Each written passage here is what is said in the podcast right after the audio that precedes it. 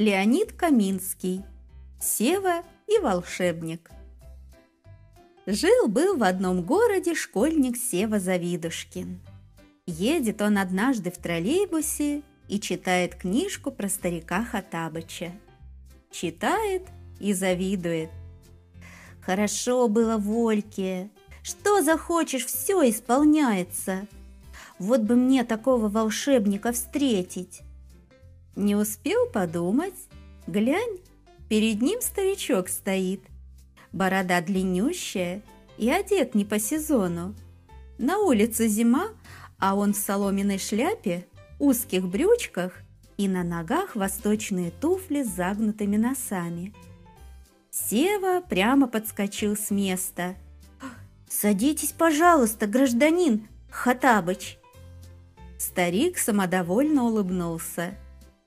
Молодец, узнал.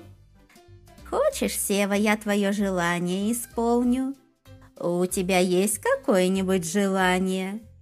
Ага, обрадовался Завидушкин. Я бы хотел, чтобы у меня было то, что есть у других. Например, увидел я какую-нибудь вещь, которой у меня нет. Пусть она у меня будет. Или нет, пусть у меня этих вещей будет в два раза больше. Ладно, сказал Хатабыч, засмеялся своим старческим смехом и исчез. А Сева бросился бегом в школу, сел на свою парту и посмотрел направо. Видит, Аня Карнаухова яблоко ест. Вдруг бац, на парте перед Севой два яблока лежат, оба надкусанных. Посмотрел Сева налево, Сидоров синий фломастер из портфеля вынул. Бац! Перед Севой два фломастера лежат, оба синих. Ура! Сева от радости чуть не заорал. Молодец, Хатабыч!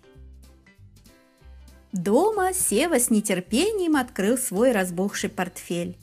Чего здесь только не было. Два перочинных ножика, два карандаша «Орион», два бутерброда с сыром, две книжки «Занимательная астрономия», две открытки с изображением Михаила Боярского, два тетриса, рубика, два синих фломастера и даже два пушистых котенка. «Савелий!» – отвлек Севу от приятных занятий голос отца. «Ты что это там затих? Покажи-ка дневник я давно туда не заглядывал. Сева вынул дневник, открыл его, и, о ужас!